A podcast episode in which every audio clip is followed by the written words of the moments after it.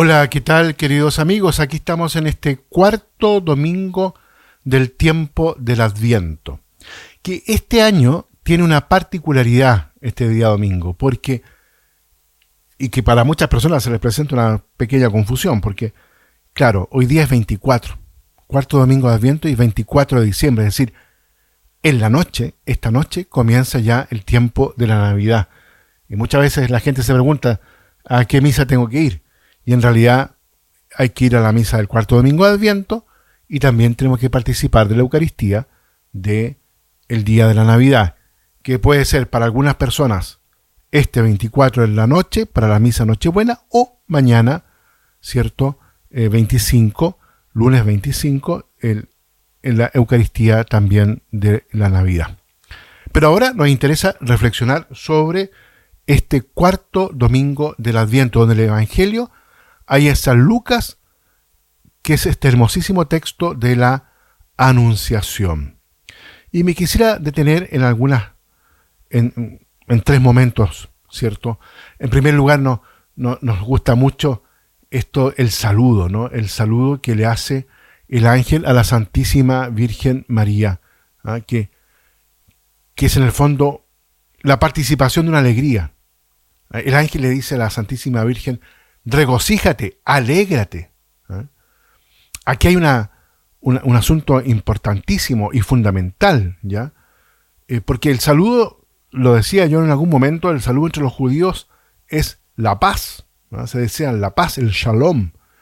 Ahora, en el mundo en el cual se ha escrito el Evangelio, el saludo es alégrate, alégrate.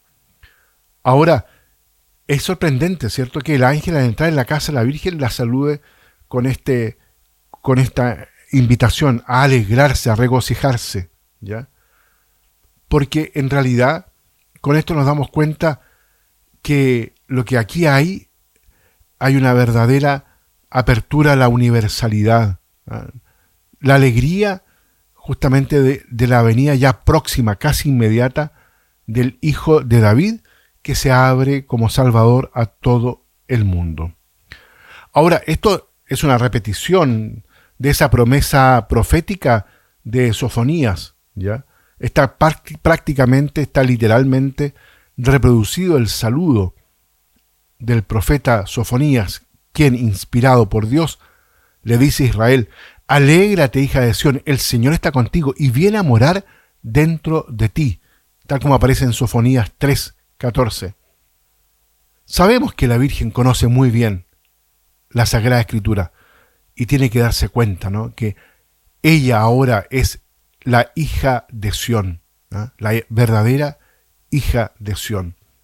Por eso, la respuesta ¿no? de la Virgen, el Magnificat, un hermoso texto que está tejido con una cantidad, lo que podríamos decir, de hilos del Antiguo Testamento porque es la respuesta, es la respuesta de esta hija de Sión, quien es considerada justamente ahora la morada de Dios. Lo que hace reflexionar justamente a la Santísima Virgen es que esas palabras dirigidas a todo Israel, ahora ella las recibe de un modo particular, de un modo muy, pero muy personal. Y así se entiende con mucha profundidad y claridad que ella es ahora la hija de Sión, de la que habló justamente el profeta. Y por consiguiente, el Señor tiene una intención especial, muy, pero muy especial, eh, que ella, ella es la verdadera morada de Dios. Una morada ya no hecha de piedras, sino de carne viva, de un corazón vivo, que Dios, en realidad, la quiere tomar como su verdadero templo, precisamente a ella, la Virgen. Qué hermoso, ¿eh? qué hermoso que podamos nosotros decir también hoy día que Dios ha habitado un santuario vivo, el corazón de la Santísima Virgen María. Y por eso ella está invitada, en primer lugar, a alegrarse, a regocijarse. Esta es la primera palabra que resuena en todo el Nuevo Testamento, la alegría justamente del Evangelio.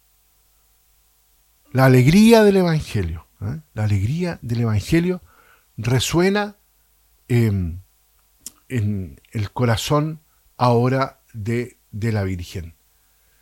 Em,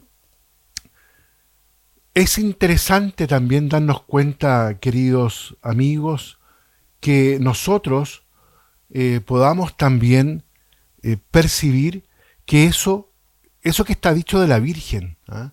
eso que está dicho de la Santísima Virgen María, también pueda eh, ya decirse también de cada uno de nosotros. De cada uno de nosotros. A mí siempre me gusta decirlo así, lo que la Virgen es una realidad, para nosotros es también una promesa. Por eso, esta, afirmación, esta palabra, este salud, alégrate, porque Dios está contigo, es porque Dios está con nosotros. Es una palabra que en el corazón de la Virgen ha abierto un tiempo nuevo, un verdadero tiempo nuevo, y al cual la Virgen responde con un profundo acto de fe, al cual también la Iglesia y cada uno de nosotros está invitado también a actualizar y a ser presente hoy acoger de nuevo y comprender en lo más íntimo de nuestro corazón esta palabra que el Señor le regala a la Virgen, a la Iglesia y a cada uno de nosotros. Esta alegría que hemos recibido no podemos guardarla. La alegría se debe siempre compartir. La alegría se debe siempre comunicar. Por eso la Virgen corre inmediatamente a comunicar su alegría a su prima Isabel y además que fue elevada al cielo y distribuye ahora, por así decirlo, esa alegría a todo el mundo. A todo el mundo. Frente a esto, frente a esta alegría, justamente entonces, eh, la, otra palabra del ángel, ¿no? no temas María, no temas. Cuando el corazón está lleno de alegría, entonces no hay motivo para temer, porque lleva ahora ¿ah? el, el peso de colaborar con este Dios de la vida, con este Dios de la alianza que le invita a ser madre de su propio hijo. Seguramente esto puede perturbar el corazón de todos, de la Virgen, y por eso pregunta, pero también de nosotros. Y frente a eso, Dios nos dice, no temas. Le dice la Virgen en primer lugar, no temas María, pero también nos dice a cada uno de nosotros, no, que no temamos, no temamos porque el Señor ha decidido entrar en la historia de la salvación haciéndose hombre, ¿cierto? Asumiendo la naturaleza humana de la carne de la Santísima Virgen María. Y, y esto va a tener un sentido. Y ese sentido es justamente este plan de salvación que comienza con la encarnación.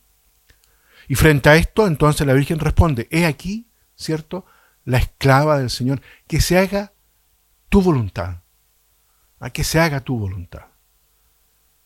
Y, esa disponibilidad interior del corazón de la Virgen es lo que nos tiene que a nosotros alentar y lo que nos tiene que a nosotros también, especialmente en este cuarto domingo del tiempo del Adviento, a pesar que va a durar solo algunas horas, nos tiene que invitar a que en cada uno de nosotros la palabra de Dios, el verbo, el Hijo, también en nosotros, en nuestro corazón en primer lugar, en nuestro espíritu, en nuestra mente, en todo nuestro cuerpo, también Él pueda encontrar una digna morada, se haga carne en nosotros, en nuestras palabras, en nuestros actos, en nuestros pensamientos, en nuestros modos de amar. La palabra de Dios se haga carne en nosotros y se pueda también comunicar a través nuestro. Muy bien, dejamos hasta aquí la reflexión en este cuarto domingo de Adviento. Que Dios los bendiga a todos y a cada uno.